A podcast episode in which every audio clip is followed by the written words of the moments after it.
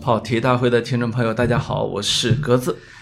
我是老潘，哎，那个又见面了 啊，，哎，又见面了 对对不得不见。那个，对我们俩现在连假期的时间都互相给了点儿啊。哎呦，真挺是感是人的。是，都要混在一起。对，因为什么时候才能够发明一个新设备啊？就能咱俩让我不见你面 儿，还能还能听到你的教诲。就是打个电话就能把节目给录了就完了吗？对我们俩有好几次都在出差啊，啊，远隔山水，说这怎么办？最后就没办法，只好有的提前回来的，有这个不得不深夜录一下的，啊，还有是自己单录的，对吧？哎，我们好久没有单口了啊！单口一下其实挺累的，我跟你说 啊，真的很累。你就是嫌累，所以才录是吧？一块儿录，我跟你说，如果单口能行，我要你干啥？ 是这，是这个意思。嗯呃，对，最近老潘气色不错，那个正在二轮减肥。二轮减肥是吧？对对对我看一轮减过之后都回来了，这是可以二轮了啊！是嗯，但是压力巨大，为什么？因为那个你要出道了，上周的时候，我跟涛哥说，我减肥快成功了，快成功了是吗我？发了一张我修过的图给他，啊、他说下周我要 见，我我知道他截图给我看了， 下周我要，你说，我天哪，完了， 对我他说我把我从他说今把天这开个嗯始什么也不吃，是吗？啊，不止，他说把老潘拽来圆桌派怎么样？我说应该数差不多， 啊，我本来瘦了十七斤，是要啊弹回去十斤，你说这咋办？呃，再再谈七斤再说吧，再往下再压七斤吧，哎，对再说吧，这没压力太大了，是是你太后悔了，你知道吧？我应该再过俩月再说。你毕竟还在那家公司，所以胖点儿也是正常的，是是是是可以可以好代言啊。啊，但是已经这个肥猪变瘦了，肥猪变小，嗯，不久大家会听到我的好消息，哎，嗯，又生 了，哎呦呦，一窝一 窝，产房传喜讯，哎，人家又生了，对我刚才那个在楼下看到一个胖子穿着一件白色的 T 恤，那不是我，那背后写着你拼音的名字， 这这不是我，哪还是我？ 啊是吗？呃，这老哎潘呦那个他问我，我的背后到底是拼，到底是呃汉语还是英语？我说是拼音啊，潘采 夫。我对我的英文名字叫潘财富，是不是应该这样说呃，啊？我那天还看到一个大厦叫财富 Hotel，真的啊，吗？真的。啊，其实叫财富中心嘛。哦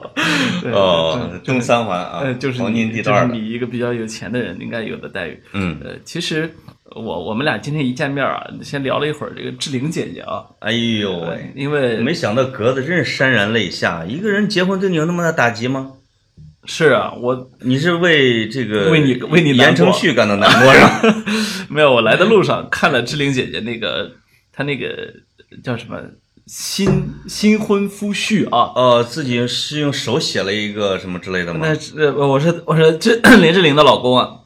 参加一个日本节目的时候，嗯嗯，我觉得日本人的好多综艺啊，这都很值得一看啊。尤其因为我喜欢北野武嘛，所以我经常哦看北野武出现的那些综艺，你知道，就经常你不知道笑点什么时候来，你知道吗？就一啊下子你被他抓住了。他这个也很有意思，就说他这个老公啊，在节目里被问自己的初恋是谁，嗯嗯叫什么名字，呀，他就不说，不说，逼着他说说说出来。说出来之后呢，说那行，我们有请到现场，然后 请来了现场，是吗一下子弹开了，结果后来发现假的没来，然后、，哦再后来说这个，我们给他录了段视频，那他不信了嘛？嗯视频是真的， 他这初、哦初恋女友出来说，真的是真的啊出来说他真的很很逗啊，啊，那初恋女友长得清新可人，不输志玲，我跟你说真的啊，啊，真的。哎，我听说这初恋男友在日本是做 AV 的吗？啊，不是不是不是，人人家是 人家是叫民工团，就是说什么叫嗯民工团呃一般来说，日韩的那个男子男子团体啊，都是很美花美男嘛。嗯，他们这个团体就故意的形容邋遢，穿着机车范儿什么的，就反正就是大概那种感觉啊，所以被称作民工团，红不红？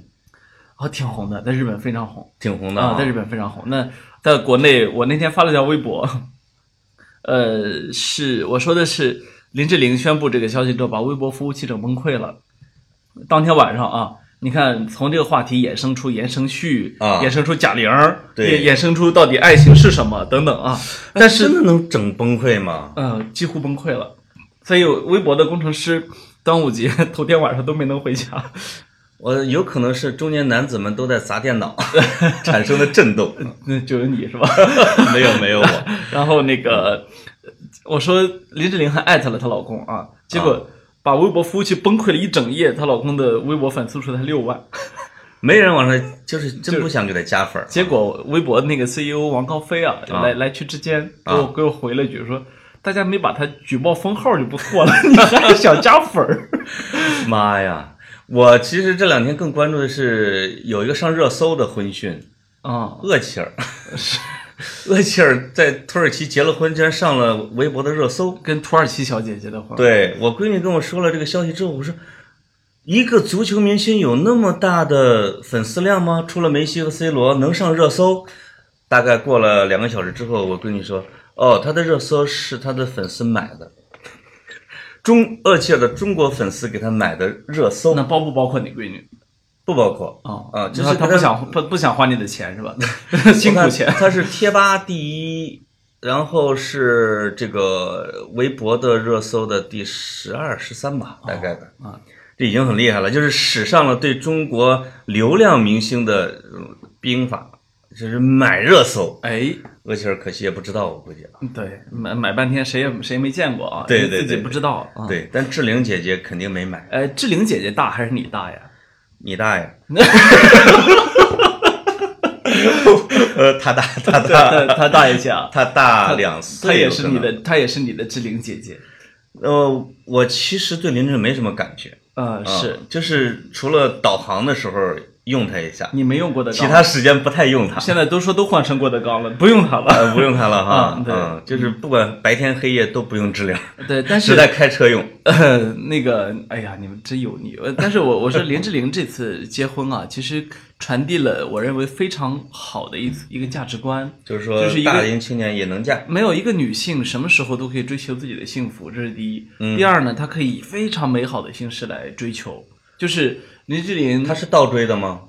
那我不知道，那肯定不会的，那那那不会的，呃、嗯，他倒追的是他们 F 四那哥们儿。呃言承旭啊，啊因为呃林志玲到现在还是一个非常有魅力的女性。然后你如果去细读她手写的那封信的话，你会觉得她的她的情商、她的教养之高对，她的文采都是让人觉得非常欣赏啊。拿钢笔字出来给大家看的都不是善茬，哎，对，这个除了徐静蕾老师，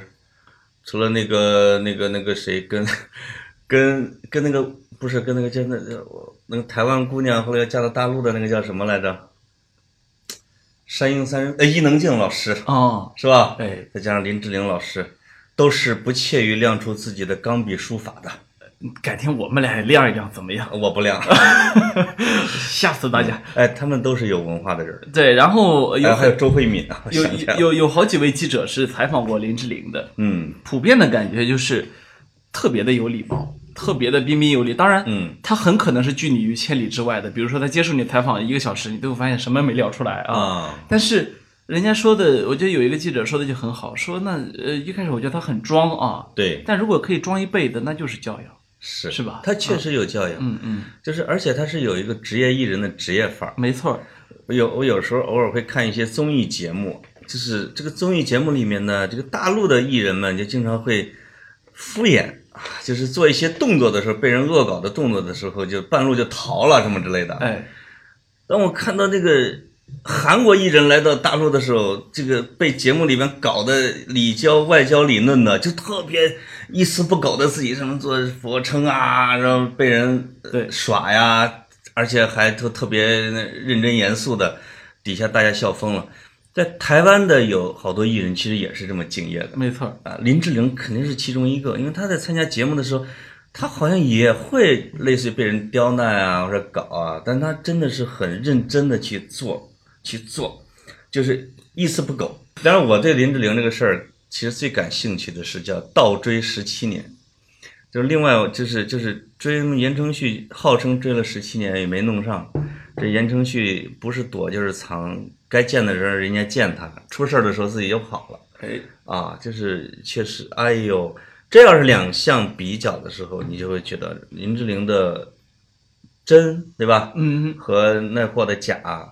或者林志玲的长久吧，对吧？嗯嗯，以及就是实在是不能等了，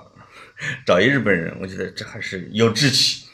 呃，我觉得你这都是看八卦看多了，真实情况啊谁也不知道是什么我情不况。知道啊，我对只能所以看八卦了解他。对，所以我们只有你懂嗯志玲，呃不懂，呃，所以我们言尽于此啊。我嗯们回到今天的正题，断 交嘛，断交断交。嗯为了志玲要断交是吧 哎哎，？你不觉得这很正常？以前的时候啊啊，为了一个明星跟同学呃断个交什么的，好像感觉很正常啊。对对对对嗯对，对，呃，就我们男生宿舍最常见的是一个喜欢曼联，一个喜欢利物浦，两人本来能成为非常好的朋友，啊最后就打得水火不相容。哎呦，我刚看到一个什么新闻，是一个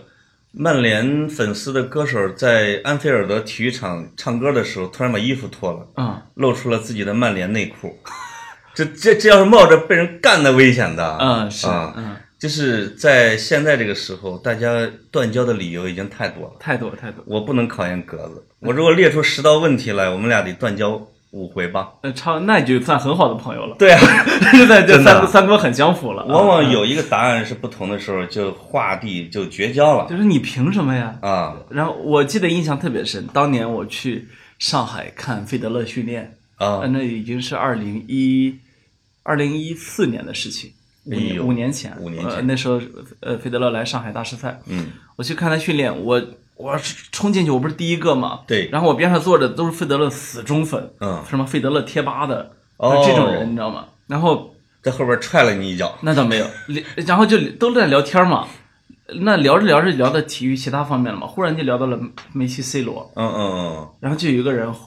开骂梅西，嗯，哎呦哎，这那那个傻逼小侏儒，那个什么，哎呦喂，就就开始骂，你知道吗？然后骂，我就离坐他离得远远的，你知道吗？我也不啊想跟他对骂，因为我们费德勒要来了，我想欣赏费德勒了，对对对，但是一下子破坏了我心目中这个共同体的价一值。个群体嗯在费德勒的场子里边撕裂了，哎，这对个简直了啊！对对，就那是我真真切切的一次感受，因为我我是这样的，我比如说我不会去呃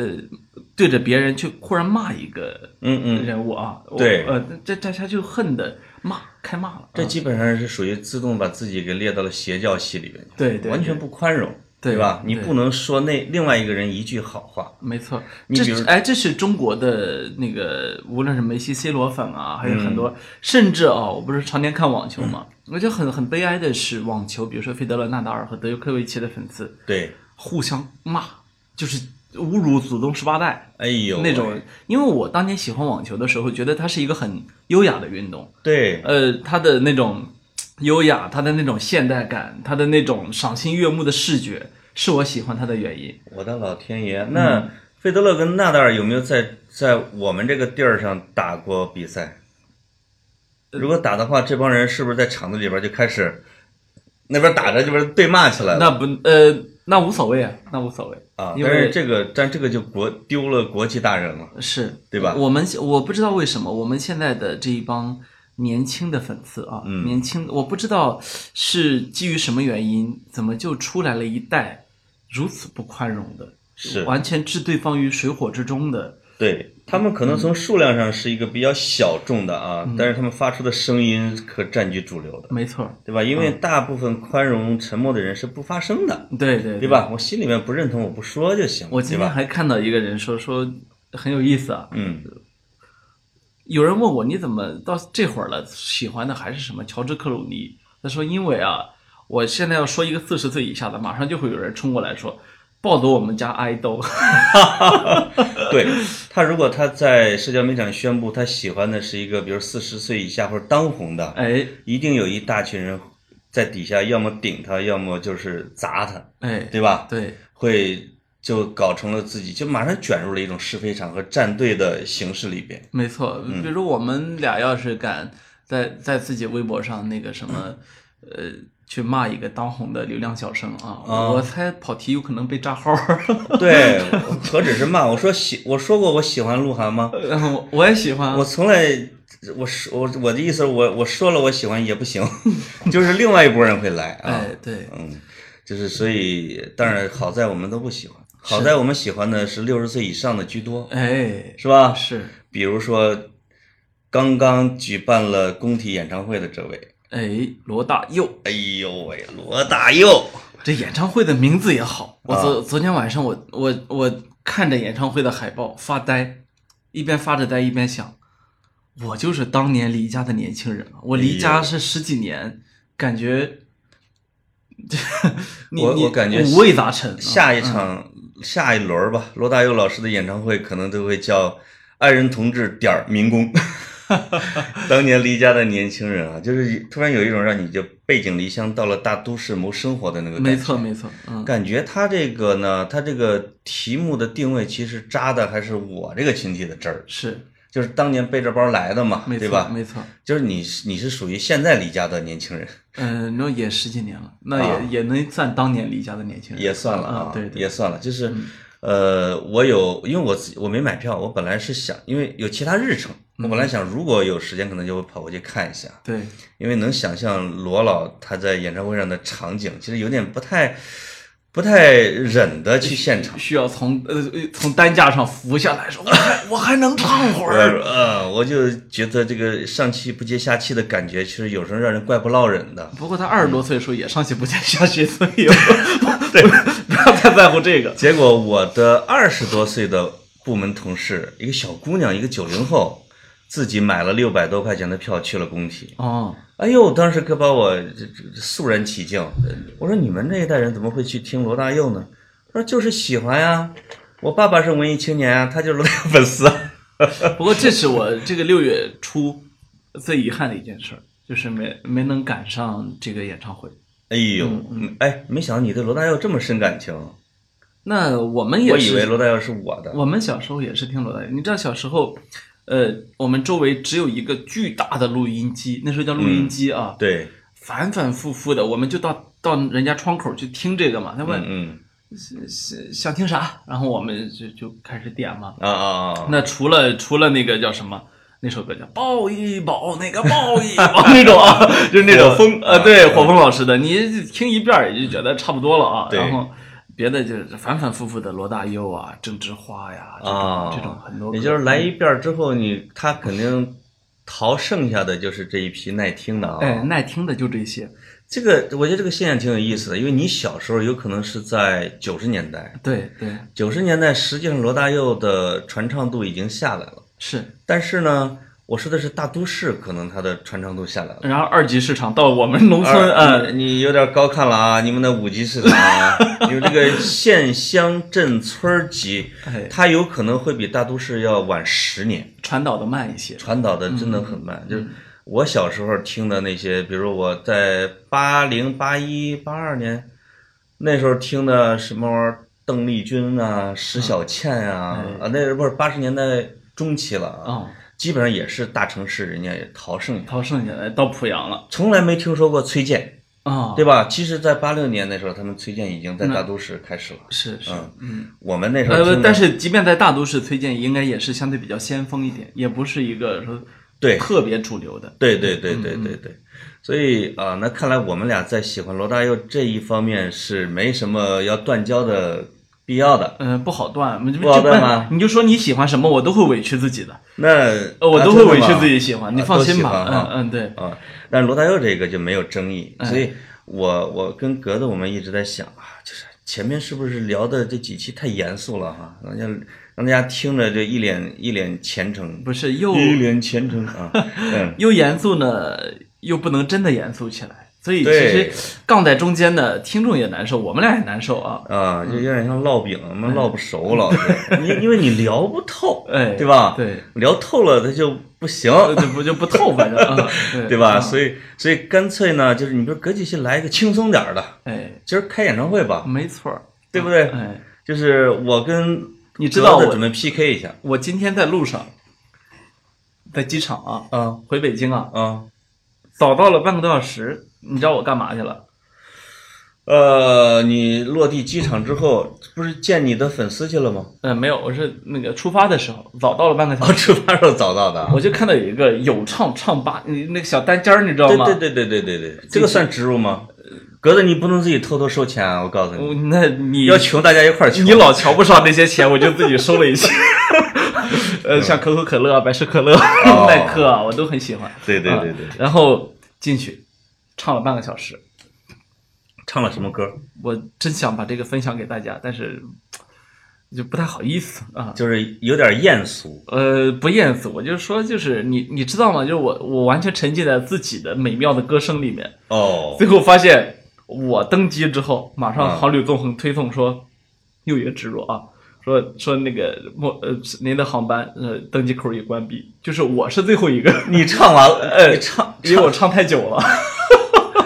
妈呀！就是等大家喊了三遍“刘少华同志，不是因为请登机”，我没听见，哦我在唱歌呢。啊哦啊，所以你就是坐上了吗？啊，最后坐上了吗我见到你了呀。嗯哦，你坐上飞机了，呃对，对对，那还是动用了一些特殊渠道，呃，是我给比给，如说呃狂奔，是我动用了我身体全部的资源，对对对 对嗯对，主要身体好啊。是那个，然后唱唱的那个开心，所以你现在听我的嗓子还有点沙哑，哦，你我我以为是你为了追我的成熟度故意搞的你啊，就先抽几根烟，然后对再喝冰水，把是吧？嗓子弄粗糙一点，对，然后再聊罗大佑。哎，这个我记得我去年听高晓松的节目的时候，他聊过一期罗大佑，就是那个是因为他是六零后的一代人的记忆啊，我我在听他们，我是觉得还有点嘲笑，因为他说罗大佑第一场上海演唱会的时候，他们这一群人啊，刘建宏坐在这个场的中间儿，然后突然灯暗了下来，有一个粗粝的声音唱：“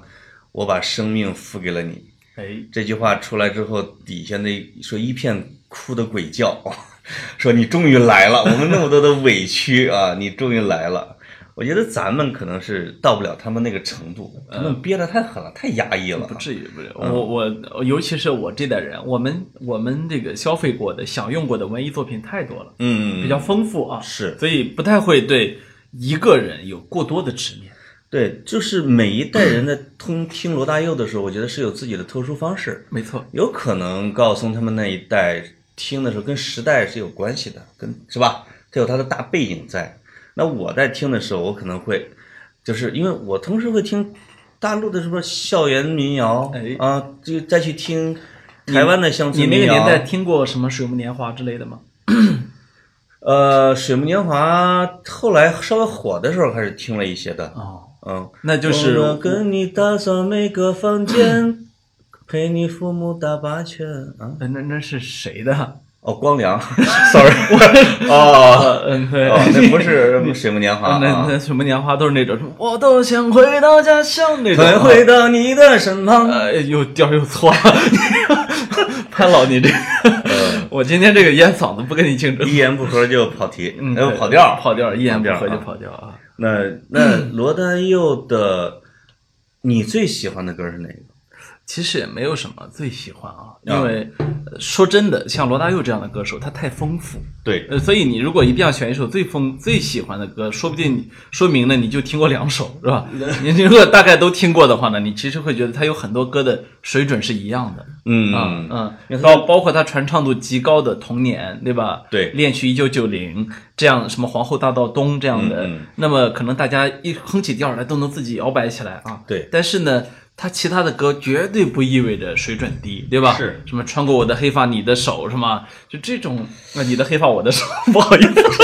好吧。你的黑发啊！我说这话的时候，我的手都差点插到老潘的黑发里去。太污了 啊！，对，就是我觉得罗大佑是一个十项全能选手，这个但是这个这个十项全能，而且不是算的总成绩，他的单项成绩就可以匹敌一些单项选手。他的唯一不能应该就是嗓子不能， 别的都还但是行。嗓子这件事儿就怪了，因为其实好多人说他稍微有点走调，他而且他嗓子很说嗓音条件不好，很粗糙，对吧？没错？没错。这个前些年也听过纵贯线的第一场，也是从北京出发的，哎跟这个罗大佑啊、周华不健，要问那路在哪儿。对哎，这个我记得那在那之前访谈的时候，在罗大佑和李宗盛他们就说这个，这李罗大佑说华健呀、华健跟我们不一样的是在问题在于他嗓子太漂亮了。哎，就是她的声音太漂亮了。顺着她那个思路，我后来想了想，就是罗大佑的嗓音是是独一无二的，就是只有他能把他的一些歌曲演绎的是最深厚的。你很难找到一个他唱《鹿港小镇》的，你说其他的一个歌手去唱《鹿港小镇》，你很难能唱出那种那种时代的变迁味儿，能能能看出像是一个老人在讲故事的那种感觉。你这你这个在生物学上叫做前摄印象，啊就是说，因为他是第一个唱的，你反反复复听的也是他的版本，所以你觉得这是合理的。就好像一个丑八怪，你会觉得丑丑的很有滋味。你不知道 啊，翻唱罗大佑的歌的有多少？我知道，但是如果那个不是翻唱，是他第一个唱的，那你就有可能觉得那个味儿是对的了。而有一些歌是他肯定没他的那些，你比如他的童年和这个，反正张艾嘉唱的那一批啊，呃，实际上她肯定是小女生唱的更好一点。这个，但是有很多歌是可能真的是罗大佑自己唱。呃，那当然原汤化原食，这我认啊。啊但我只是觉得， 如果罗大佑这个人他嗓音条件再好一点，嗯，他诠释的这些歌的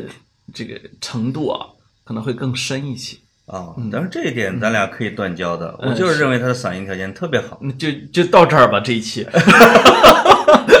对你，你是没列出来你最喜欢哪首歌？你觉得真的好多太喜欢了，没是吧错没错。嗯，嗯我听罗大佑的歌是有一个顺序，我觉得，因为最早的时候肯定是《光阴的故事》《童年》啊，什么《爱人同志》这这些的，就是传唱度特别高的。到后来呢，就是喜欢的是他的那些爱情歌曲。你会发现，一九八零、一九九零、两千，包括这个《野百合也有春天》，包括《爱的箴言》，就是一开始是被别人唱的有很多，没错，就是大家回我再回到罗大佑的原唱的时候，想听他的一些爱情歌曲，你会发现他的他唱爱情的时候，他比别人立意还是要更深刻一点。就是你别哭泣，我们还在一起，什么我们今天的什么将是明天的回忆。别人都在讲我是爱你爱你爱你爱不完，对你爱爱爱爱不完的时候，他其实说我们分手也没什么大不了的，因为我们的什么什么什么，这都是人生的一部分。哎，然后那些像丑小鸭一样的野百合，它也有它自己的什么什么春天什么之类的，你会觉得它更多了一些哲理的里面。呃，到后来再听的时候又，就喜欢另外一部分歌曲了，什么那是我所不能了解的事啊，知乎者也呀、包括乡愁四韵啊，就是那些真的听起来很不耐听的那些，你觉得他妈没调儿，但是最后的的词也好，音乐也好，也很深沉的那种，可能是随着年龄的增加在在自己在嗯变化。没错。嗯，呃，我觉得听一个歌手，有时候如果他是一个常青树的话啊，我们会跟着歌手变化，对，我们会跟着歌手持续不断的也发生一个叫进化的东西。是，就是因为我们喜欢它，嗯所以当它出现的时候，我们虽然觉得奇怪，但是还会花一点点时间、一点精力去了解到底它在表达什么。对，那 这个就会导致我们自己被它带起来，这是喜欢一个好的歌手或者好的作家的时候会产生的一个共同的一个特点啊。对，如果一个音乐人可能他足够伟大的话，就是你在嗯你不同的年龄的阶段，就像你现在看一个伟大的文学家的作品一样，你都能从里边得到你共鸣的东西，这个就厉害了。对，如果他自己持续在进步的话，你会发现他会越老越妖，嗯越老越好，对吧？呃，呃当我们白活了这么多的时候，你难道不想听我唱一段吗？嗯，你就自己唱吧， 我哎，我想给这个收音机前的听众朋友，你不想？献给我 吗？呃，行吧，呃， 你这个看歌词还这个挺适合你的，是吗？啊啊，这个歌其实也是我想推荐给咱们听众的啊，跑友的，因为他有太多传唱度高的歌曲，但他后来最后这几年出了一些专辑，实际上有点卖不动，然后而且里边的一些歌呢是基本上就是旋律传唱度是比较低的，但里边有一首我是觉得词曲旋律都非常好，但是呢。就是没有出现在他的经典的曲目里边，我给大家唱一段儿。哎呀，这首歌的名字叫啊，停不住的爱人， 格 子，停不住的爱人啊！你这 你这你嘴你不是让我送给你吗？你这嘴停不住，我发现。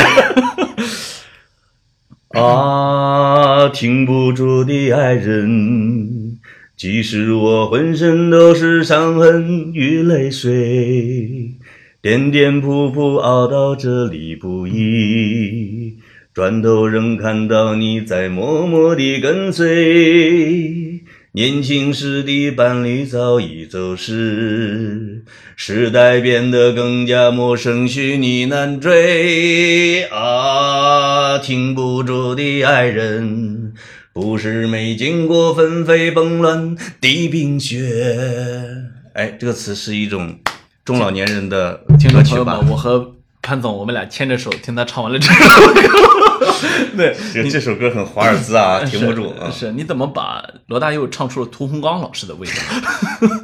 啊！真的吗？ 呃，就是你们这种中年的男中音，浑厚而悠扬的，不是没经过纷飞崩乱的冰雪。哎，哎呦但罗他老师写的的词还是那么好他写的是漂亮。嗯，他跟他跟迪伦有点相似的地方，就是都在写诗啊。哎，在写诗嗯，嗯，，他歌的词词都很是诗华丽。歌词都是诗。嗯，对我，我特别喜欢他的一句儿的啊，当然，他真是他的他的歌里边可分析的太多了，包括这个被称为经典中的经典的《鹿港小镇哎》，几乎每一句话都是“台北不是我的家，我的家乡没有霓虹灯”，什么什么，是漫步在文明中的人们，对吧？哎？对，啊，还有当年的什么离家的年轻人，但是里边有一句话，就是什么当年的姑娘依旧长发盈空。哎哎呦，我为什么就不知道就被这句话给戳的哟？当年的姑娘依然依旧长发盈空，就是那个长发盈空那个感觉一下就起来了啊！就是他不经意间就是这种用的词都是很精到。哎呀，我刚才沉浸在我的那个歌里边啊。对，呃，我觉得潘老这种爱唱歌的这种，还是让我觉得挺不像个中原汉族的啊。我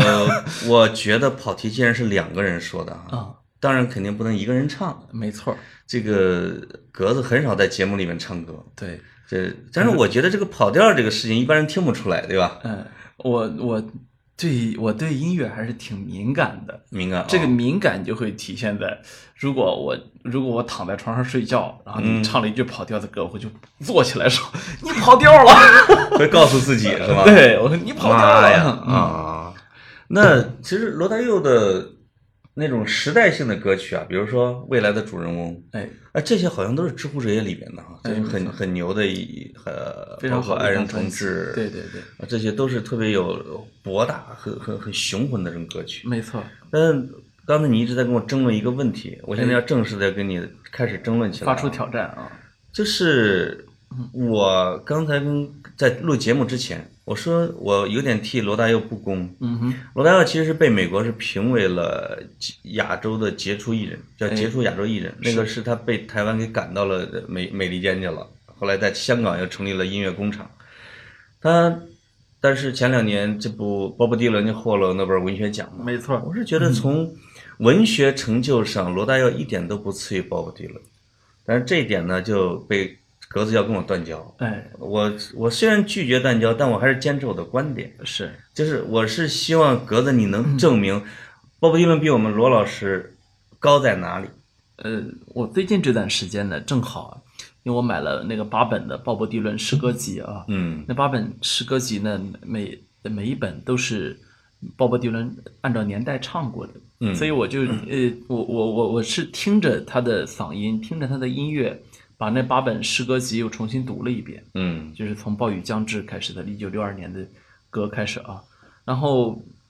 嗯，你会感觉听鲍勃迪伦，你进入了一个海洋，那个海洋深不可测，嗯它有，它有，当然它有很浓重的美国文化，呃它也直接改，甚至某种程度上改写了美国文化。嗯，它把美国呃民谣史或者它的美国的那个那种情愫，以一种最低论的方式继承了下来，传承了下来，这是他对美国文化的一个贡献。你如果从这个层面上来说呢，罗大佑跟他是一样的，嗯罗大佑呢，呃，他继承了我们文化中非常伟大的一个方面，包括他能够把“知乎者也”这样的给写入歌词，对吧？对，呃，你呃，还有你是说的，他把余光中也能唱出来，对吧？对乡愁四韵，给我一瓢长江水呀、长江水。你接着说，哎，对，就是这个感我觉。就是做你的歌者，哎，对， 天哪，你需要哪一段唱出来，我就给你唱出来。 嗯鸡皮疙瘩。那个， 呃，从这个层面上来说呢，嗯嗯，他们俩迪是伦，他们俩是差不多的，啊确实的的确确没有什么区别啊。嗯但是迪伦不只有这些，迪伦他更深了。嗯首先，迪伦的歌词确实是诗，而罗大佑的很多歌词还是歌词，嗯嗯，这是一个区别。就迪伦的迪伦的诗可以可以唱不出来，但它一定是嗯诗。 ，Knock knock heaven door， No no no no Oh, 嗯 heaven no, stone heaven stone 啊，那是那个叫什么呃枪枪花版本的，嗯人家那个慢多了啊。对，然后呃，刚说哪儿来着？被你打乱。 那个，其实迪伦呢是一个呃，对这个世界啊，他跟这个世界是同呼吸共命运的人。嗯嗯，这一点上呢，就甩开了很多的歌手。他是没甩开罗大佑，他他在六十年代反战，啊、对然后七十年代的时候他反思自己反战，嗯那八十年代的时候再进一步，对吧？就是呃，包括他当年特别出名的那一首《刚为呃叫叫叫什么答案在风中飘》嘛，是吧？那《Blowing in the Wind》嗯，那时候是典型的二十多岁的青年反战的歌曲，是吧？对，呃，The answer, my friend，是吧？那是这这这这简直是给了一代人啊，直对到对现在对还在我们的教科书里面。是，可是迪伦难能可贵就在于他不认为自己是对的。等到后来，呃，那个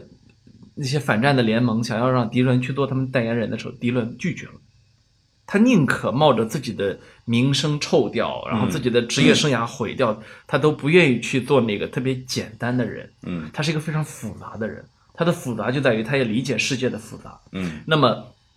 它还是一棵常青树，从六十年代一直到今天，它都在用音乐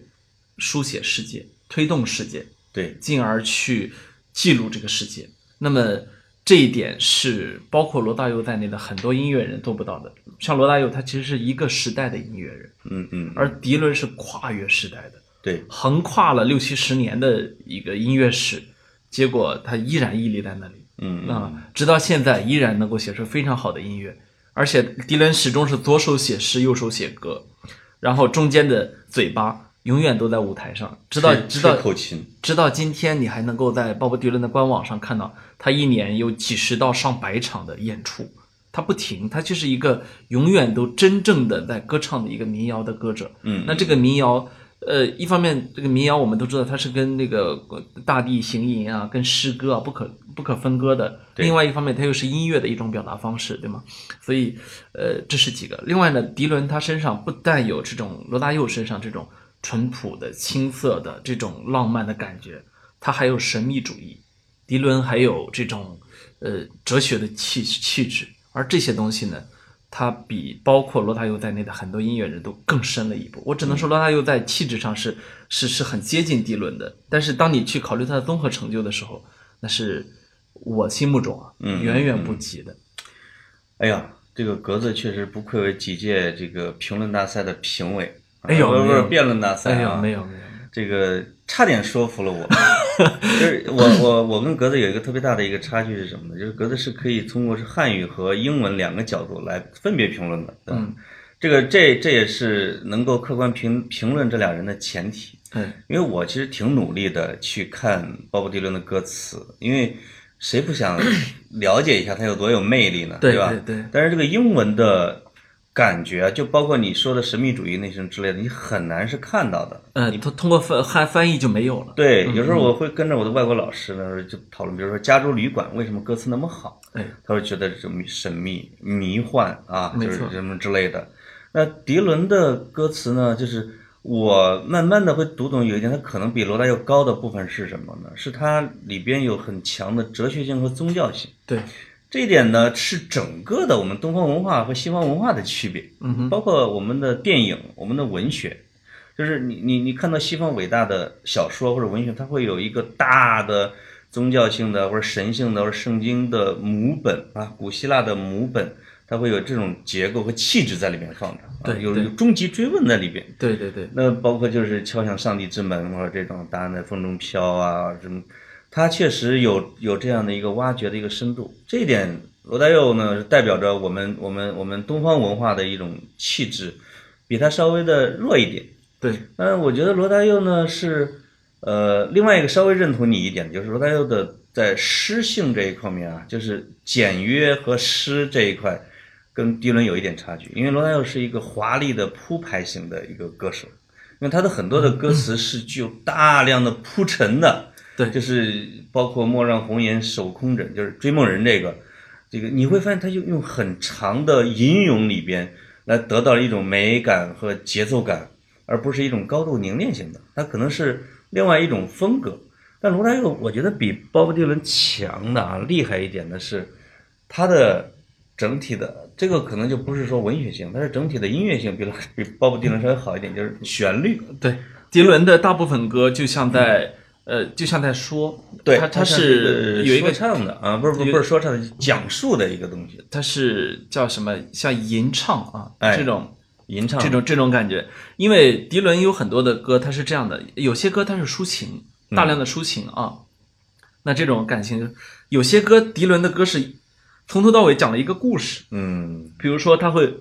呃，他他的很多歌是反映现实问题。比如说我印象中有一首歌，那个叫那个叫是叫是 Donald White，嗯，Donald White 这首歌呢，就讲的实际上是讲的一个问题少年，嗯一个因为社会把他给呃社会逐渐把这个问题少年呢给给了他很多的压力，然后这个问题是各种犯罪犯罪犯罪，最后把他推上了绞刑架。嗯他以这个问题少年在上绞刑架之前的口吻，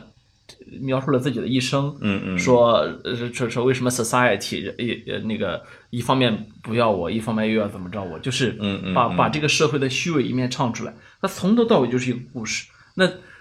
我我说我的真实体验，这是迪伦差不多二十五岁左右的时候写的一首歌。嗯我真实体验的时候，第一次听到这首歌的时候，感觉鼻鼻子一酸，嗯，因为我我就会共情，想到我我原来的时候去贵州想到以你以前上绞刑架的时候的一些经历，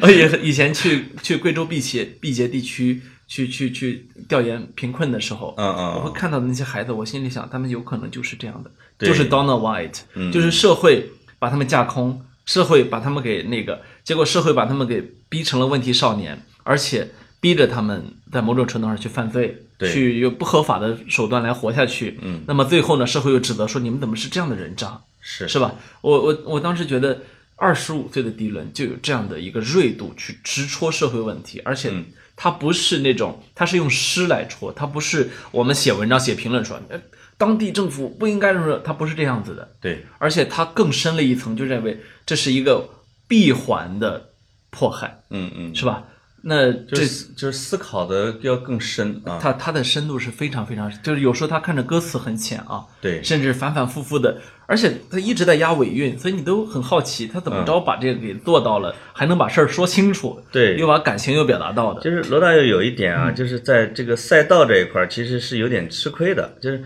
罗大佑的有一个很大的一个特点，就是他的词的领域非常广阔。我们经常说他有表现爱情的，有表现传统文化的，有表现这种家国情怀、时代变迁的，他也有很多这种愤怒的声讨性的歌曲。对对对，但是无奈就是罗大佑的整个的舞台对他来说太小了。这是中文圈子嘛，对，嗯一个是中文圈子，再一个它跟当它跟这个它周边环境互动的环境，其实就是一个岛屿。小环境，，对，那是一个岛屿。它到我们这个的时候的时候，它是它的音乐，哎，对吧？对它真正的就是具有变革的力量的，或者就是穿透人心的力量的，是一个小的一个岛屿。嗯哼这个就是经常李敖自己就说了，他说这个对我来说舞台太小了，我是大陆型人格啊，大陆。但是对于罗大佑来说，实际上你比如鲍勃迪伦，他有一个英文的工具，哎，他有这种大的时代背景，比如越战这些之类的。，对对对，他可能他传播的翅膀范围是非常大的，但是罗大佑实际上已经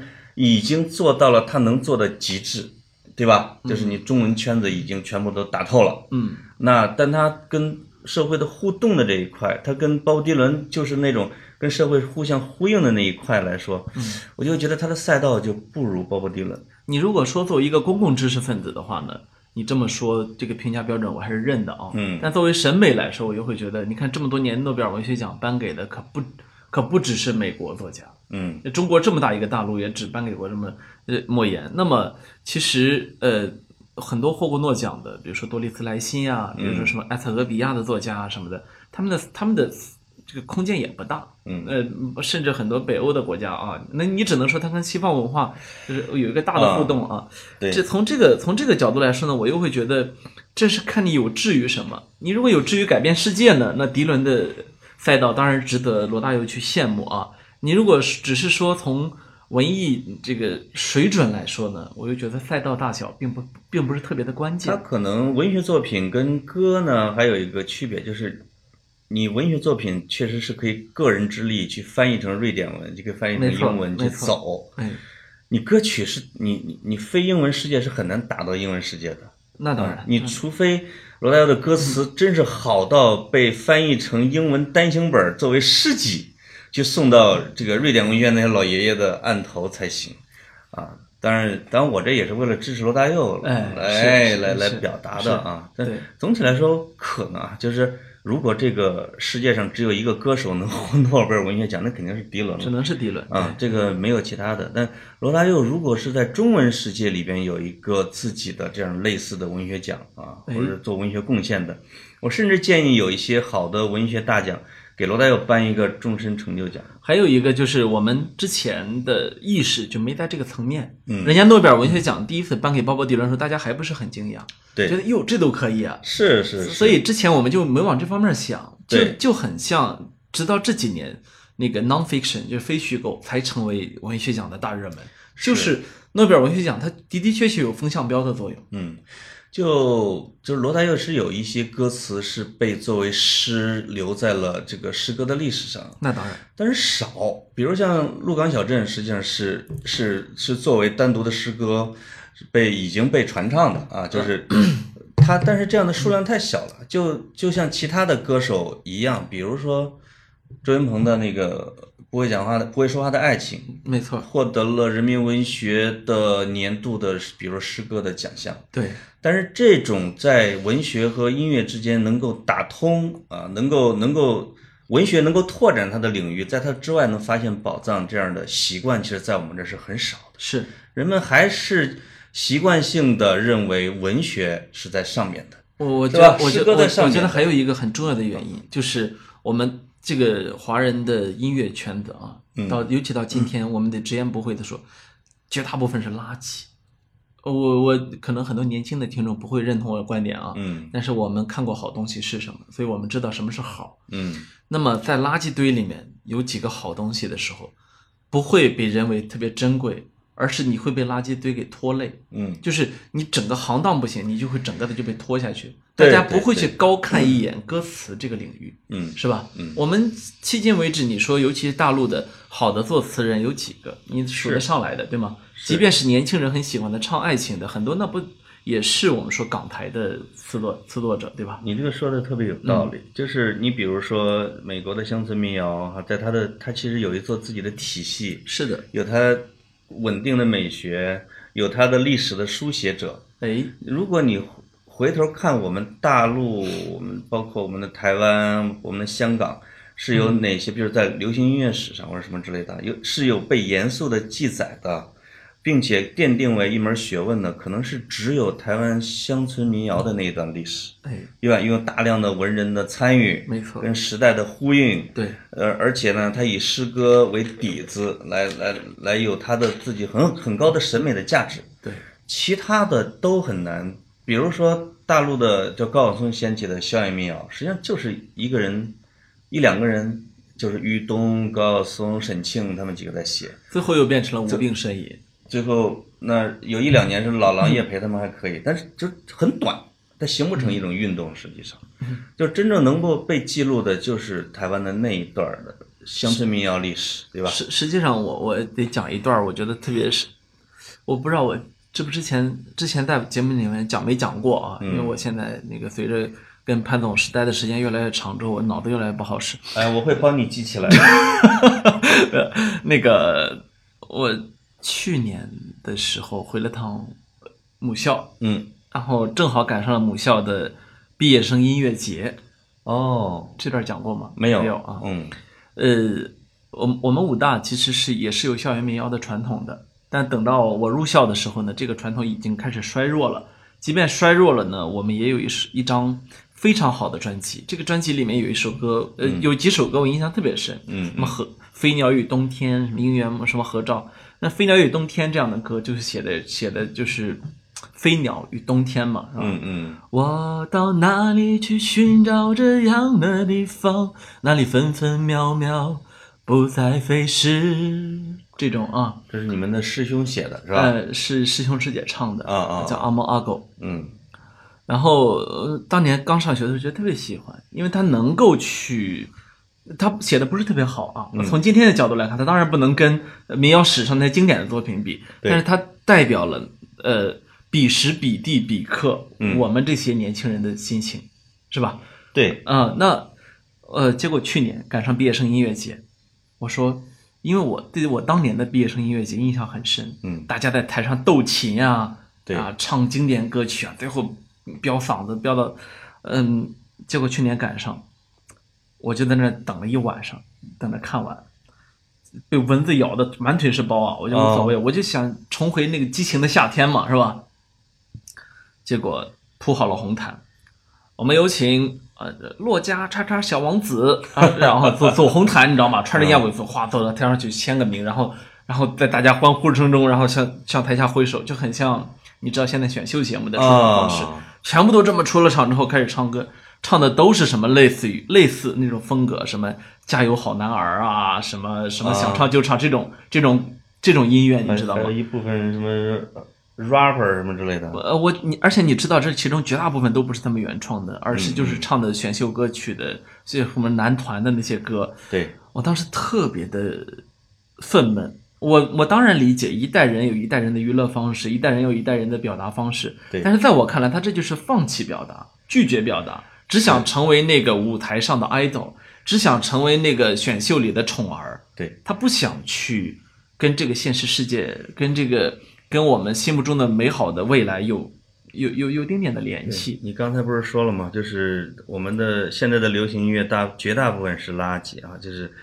就整体的水准是很低的，没错，而且就是在很低的这种前提下，它已经又被选秀给把原创是吧？把这种不插电或者把这种创作给冲击的完全约等于零了，稀里哗啦。哎，你会发现，其实从十几年前就开始啊，就是一代一代的这种纯正的音乐人都喊说流行音乐死了，流行音乐死了，每次都是音乐死了。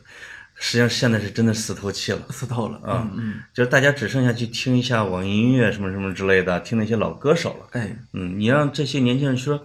去我再去抱着吉他去创作一首歌曲来把它安安静静的唱完，这件事是一件非常非常难的一件事，现在已经是。没错，嗯，整个的文化是综艺的，是选秀的，对吧？是 copy 的这样的对一种文化，对而不是去说我写的东西来唱出我自己的心声、我的心事。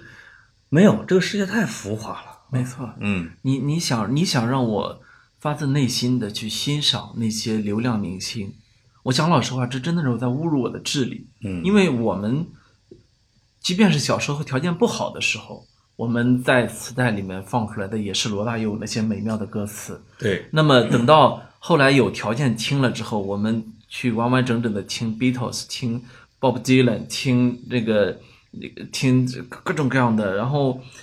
包括直到现在，我我们会发现，当你去让我去选出。呃，哪怕选出十个歌手，我最喜欢的我都选不出来，是吧？哦嗯嗯你可能让我选一百个，我能选出来。对就是你忽然出现了一帮你，你对他脸也盲，你对他的声音也盲，然后你对他的灵魂一无所知的这样的一群人，你让我强行去喜欢他，嗯，然后呃更可怕的是，年轻人喜欢的正是他们。我觉得我们俩刚才说的这一段，就特别像一群摇滚老炮儿在那儿喝着啤酒，在感慨当下看不懂了，看不懂了。实际上也是，就是有可能会年轻的听众会觉得你们不懂我们。不，我觉得我，我我觉得我我，觉得我这是应我们嗯，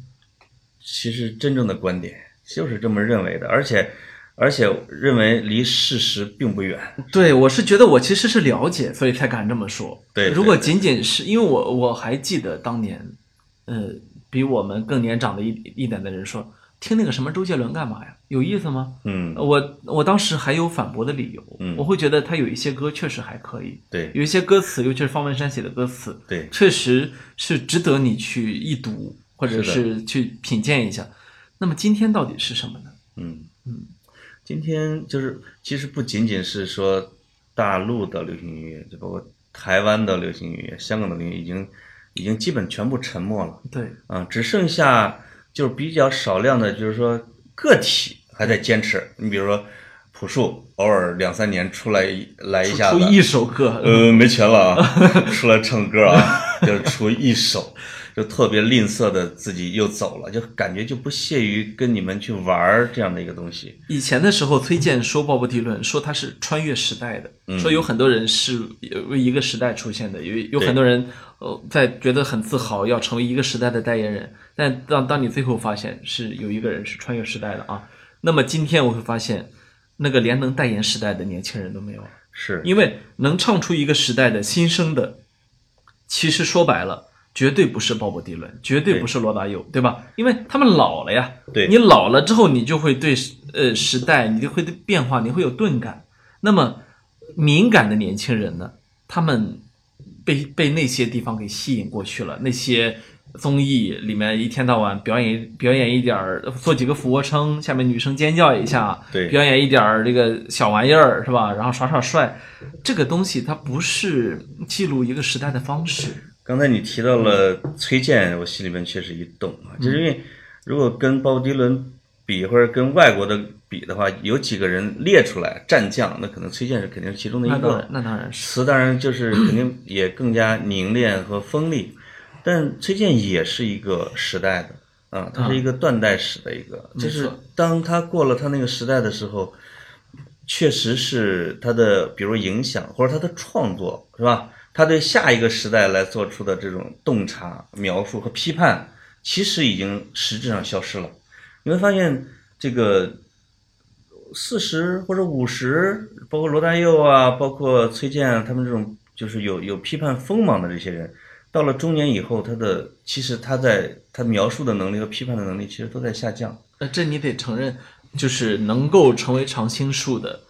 确实是少数。对，嗯因为每个人只能对自己的所处的那个时代是体察的最有痛感、最敏锐的，没对吧？错，没错。那再回到说现在我们还有什么的时候，我如果我们列一个每个时代的代言人，最早比如说像邓丽君，是吧？崔健，再往后就是魔岩，再往后高晓松，就是高晓松老狼吧，就是就是九十九十年代中这一段儿嗯哼，再往后越找越不好找，什么朴树、许巍，哎，那是两千吧，两千以后的，在后面嗯是李健和水木年华，对吧？？再往后的话，你就不太好找了，嗯，对吧？就是你，就是你，你如果给现在这个时代找一个找那么两个形象代言人列出来，大家码一码，让年轻人你可以推出两个给我们听一听，哎，你真是不好推，呃，我我对吧我其实挺愿意大家留言告诉我到底是谁的，因为这我我目之所及我没有听到啊。对对对，也许有那么一两个，但是也会有一些原因啊，嗯哎啊，对也不好反驳，对吧？但是大部分说能唱出这个时代的特色的，当然你有可能他确实唱出来这个时代的特点，因为哎，这个时代就是这个样子嘛，对吧？我我倒觉得不会的，我不嗯相信大家都是呃甘于或者乐于接受这样的东西。嗯我我相信大家还是期待真正的好东西出现，嗯，真正的能够呃让我们，比如说一听到当年离家的年轻人，立刻愁绪上头的这样的好东西，对吧？是嗯，他能他能像就是戳戳中一个时代的泪点或者是一个痛点啊哎这种的，什么八又二分之一世纪，就是有一些我觉得有一些有很多歌是遗珠啊，其实是被大家忽略的。罗大佑当然是我们要描述的一座高山，对吧？但其实，在比如他的这个时代和，就是因为那是一个。我们可以暂且形容它是叫黄金时代，对，它其实是罗大佑是一个组合里面最耀眼的一个，没错。其他的其实还是有一些值得未来我们在一些节目里面啊，就跟捡珠子一样给他们捡起来的。哎，张三的歌《回家的路》《八又二分之一世纪》啊，就这类的，这是另另外一个罗大佑同时代的一位歌手的唱的，也也其实都值得大家去多听、多多吟咏一下。没错。嗯，我觉得音乐倒是有这样恒久的魅力，就是，呃，当你觉得你对今天这些音乐人不满意的时候，你完全可以回去听涅槃乐队、听枪花、听呃，这更早的音音乐人，这这都不要紧。呃、嗯这音我我们在这个世界上对音乐的消费，首先它是可重复的，对其次呢，它有我们已经有了一座巨大的宝藏，是宝库，你嗯嗯可能你毕生想听都听不完。对，嗯，即便这样的情况下，我们也依然期待这个时代的声音出现，对吧？对，这个时代声音出现，就是它它的土壤其实比有些地方是要贫瘠，就是但是我觉得还是应该期待。啊呃，嗯还我是其实我其实觉得更要更富饶，因为我觉得我们有一整代受过非常好教育的年轻人，嗯，我们我们有非常富足的生活啊，以及变化非常迅速的一个时代，所以我我觉得其实从很多客观角度来说，应该是没有理由不去诞生好的文艺作品。那么主观上呢，主观上我们觉得这可能是下一个很大的话题啊，嗯是，反正不过这个土壤的话题以后可以再聊，我觉慢慢得嗯聊啊。因为很原来有很多可以，比如台湾呐、啊可以抱着吉他一直唱半晚上那种餐吧呀，什么歌厅啊，甚至餐厅里边他都可以给你钱，你去卖唱，很多人去那练啊什么嗯之类的。我们我们扫一下，我们现在的已经其实已经很难了。我我我们我们其实这样的地方不少，但是呢，很遗憾的是，他们在跟呃听众的互动过程中呢，自动的选择了去，比如说上台的歌手只能唱已经成名的烂大街的歌，嗯就是为了让大家听一在熟悉的旋律中愿意进来买一杯酒，对吧？对就这是我们的一个基本的一个经营理念。所以你对无论你是在北京，你还是去丽江，你还是去大理，你听到的歌都是那些。呃，就是大街上大家都很熟的歌，嗯然后是一个小年轻在唱，可是这个年轻人他到底想唱什么，你对并不知道，对吧？对他也许自己在家写了很多很好的歌，但是你并没有给他提供这样的机会，既有商家的责任，也有我们这些听众的责任，对吧？是我嗯我有一个特别伤感的一件事，就是这个我的女儿从是跟我同时学吉他的啊，就她在九岁的时候跟我拜了同一个老师。哦，一个一个外国老师，一个学学作曲的无业游民啊，这个因为我们俩是哥们儿，教我，结果教我我没学会，我我闺女学会了，而且呢，这个吉他老师教我闺女的第一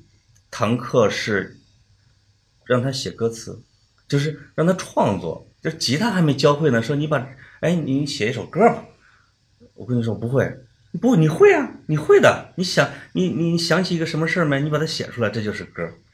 就结果大概跟他学了那么一两年之后，我闺女自己创作了那么三五首、七八十来首的英文歌曲，我听着还是真的挺好的。就是她去哪个地方，她去冰岛旅行的写一首冰岛，去斯德哥尔摩的时候就写一个斯德哥尔摩。这个习惯一直等她这个回到北京以后，她在至少三年的时间里边，还每天要抱着吉他唱两三个小时，唱唱弹唱唱，学学很多 Taylor 的歌，学这个的那个，把他自己的歌唱，直到突然有一天，大概两年前，就是吉他已经到现在啊，半年没摸过了。在看手机，我说你看的是什么？哎，我给你介绍韩国这几个团特别好。我说你听得懂歌词吗？我听不懂，就是但而且这个团可不只是在我们这儿流行，那就是他的他有，比如他有两个德国的这个同学啊，就是说从德国过来到我们家玩的时候说说我说你下个月准备干嘛？他说我上个月去了一趟巴黎，去看了韩国的一个团，我下个月准备去阿姆斯特丹去看另外一个团。我说啥？我说你懂韩语吗？不懂。我说你会唱吗？不会唱，但我就想要去看他们。就是流行文化的这种覆盖力和清晰力度啊，把我闺女的吉他已经给打掉了，把她写歌的能力已经给砍掉了。她现在，